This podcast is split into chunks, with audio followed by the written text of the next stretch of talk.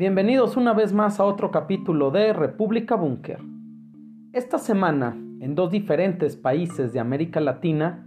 la polémica respecto al clasismo y racismo fue tema dentro de la política interna, tanto de México como en Argentina.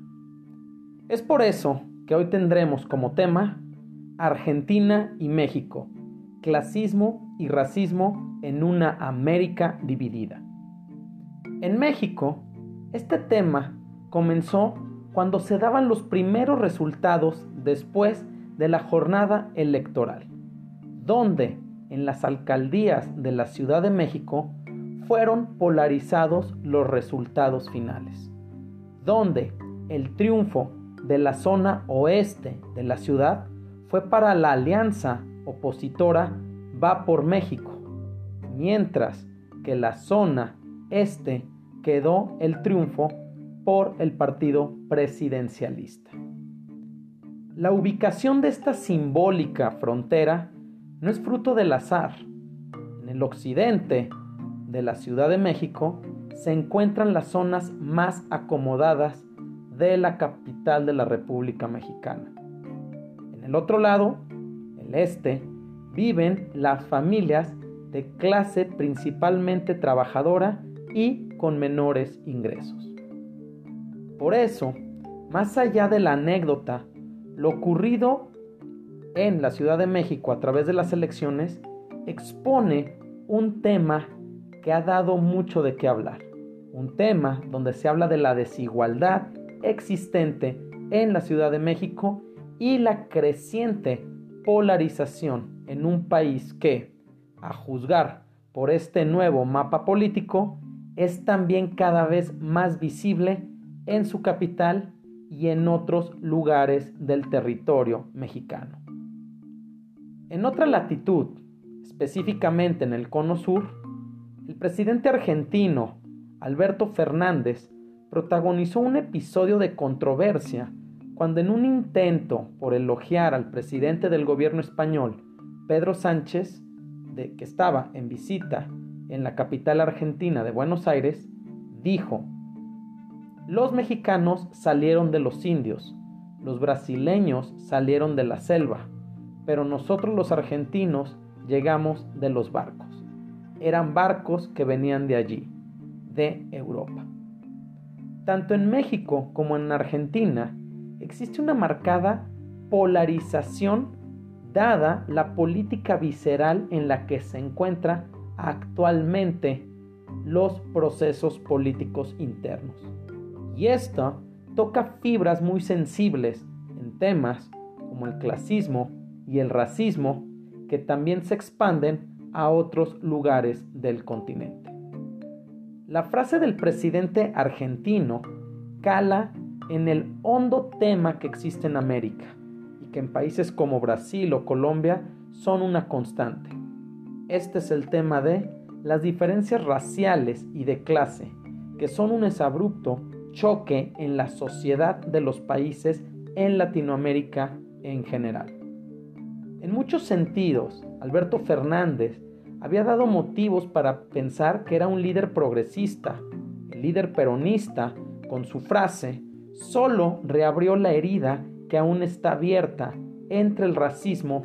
y el clasismo no solo en la nación argentina, sino que es una constante prácticamente en el subdesarrollo o el producto del subdesarrollo que existe dentro de la región de América Latina.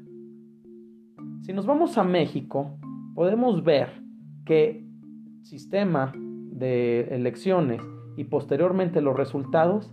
han dado pie a las burlas y señalamientos y sobre todo teorías de cómo se habrían dado los resultados y por qué se dieron esos resultados en las diferentes alcaldías, pero todas tenían como denominador común el clasismo, la lucha de clases, una guerra que el propio presidente de la República Mexicana, Andrés Manuel López Obrador, ha alimentado constantemente a través de sus discursos durante su mandato. El tema aquí es cómo este clasismo y racismo ha sido motivo para que la estructura latinoamericana haya construido a las sociedades en un modelo donde se conformaron en torno a un ideal modernizante que tendría o tendía a querer ser cada vez más occidental y en cierta manera a blanquear a las poblaciones y su cultura. El gran problema que existe en América Latina, México, Argentina, después de los dichos o de lo que ha sucedido con este clasismo, es que se niega que existe. El gran problema es negar el clasismo existente y por lo tanto no aceptarlo como una realidad enraizada en lo más profundo del tejido social. Y por ende, este es un tema que incumbe a la política interior y exterior de los países latinoamericanos. Según un informe presentado por el Banco Mundial que se publicó en el año 2018,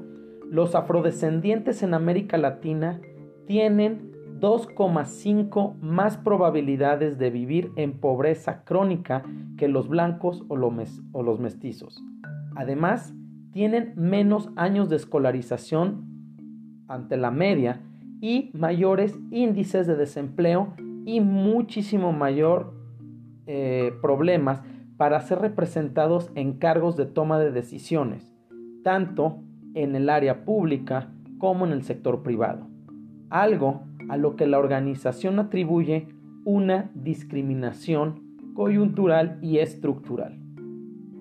Regresando a Argentina, los dichos de Fernández intentan posicionar al presidente como un político liberal de centroizquierda, que en el fondo también piensa como el sector que sigue creyendo que los argentinos son europeos. La idiosincrasia de los argentinos parece haber hablado más fuerte en esta frase expresada por Alberto Fernández que las propias credenciales académicas y políticas del gobernante. En México ocurre algo similar,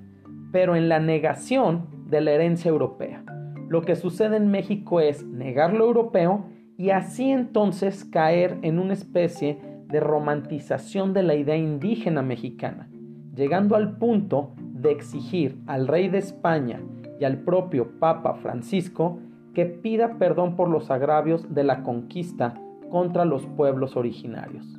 Esto a petición del actual presidente mexicano Andrés Manuel López Obrador. Pero en México ocurre que a la misma vez que existe esta romantización y esta aparente aceptación de lo indígena, la realidad al interior de México, como ocurre en otros países como Bolivia, Guatemala, Perú o Ecuador, es que los indígenas son un grupo que sufren discriminación y exclusión dentro de los territorios nacionales. Estos son ejemplos de cómo los pueblos no han logrado unificarse en América Latina, sino que solo han tratado de sobrellevar el tema de la clase y del racismo, pero teniendo vivo el resentimiento a la contraparte de la sociedad que compone a la nación y por lo tanto es diferente en su contexto y en su forma de ver el mundo. Estos son ejemplos de cómo todos los pueblos en América Latina, o la gran mayoría de ellos, la unificación ha sido producto de una constante lucha entre opresores y oprimidos. Y ante esto se vuelve un tema constante que durante el transcurso de la historia sale una y otra vez. ¿Cómo olvidar, por ejemplo, en la década de los noventas, cuando el presidente peronista Carlos Menem interrogado sobre la presencia de la población afro-argentina en la sociedad, dijo que los negros eran un problema brasileño.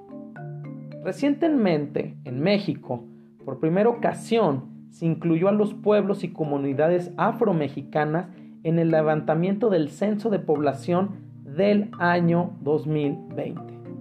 Hasta el momento, la ausencia de un sistema de registro de información étnico-racial mantiene a las mujeres afromexicanas en la invisibilidad estadística. A ello se le puede sumar un racismo cotidiano y normalizado que racializa y discrimina a esta parte de la población.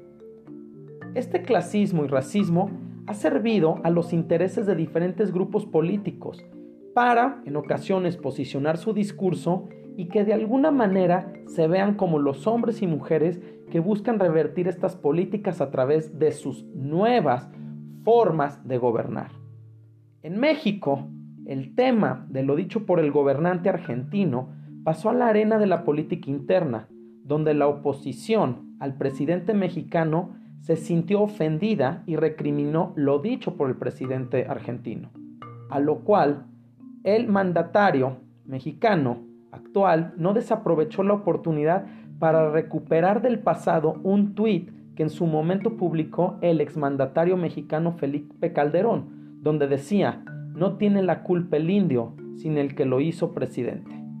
A lo cual el gobernante mexicano Andrés Manuel López Obrador señaló a la oposición de clasista y racista, además de mencionar la hipocresía de sus adversarios respecto a las críticas que hacen a su homólogo argentino. Tenemos, también por mencionar otro caso dentro de América Latina, el de Colombia, donde la estratificación se formalizó desde el Estado, la desigualdad a través de un sistema de organización territorial que segrega como sociedad. Todo esto es dicho por Gerardo Ardila, antropólogo y urbanista que ha estudiado el tema desde la academia y el sector público.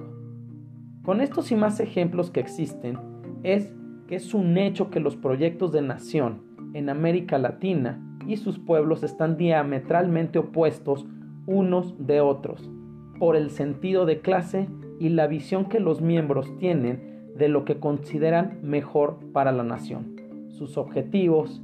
son distantes.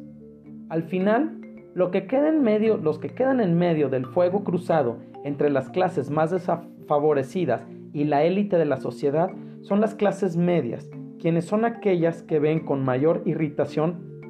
que sus valores y objetivos se ven menoscabados en beneficio, ya sea del populismo político que habla del apoyo a los pobres o del populismo para mantener el status quo o el privilegio de las clases acomodadas.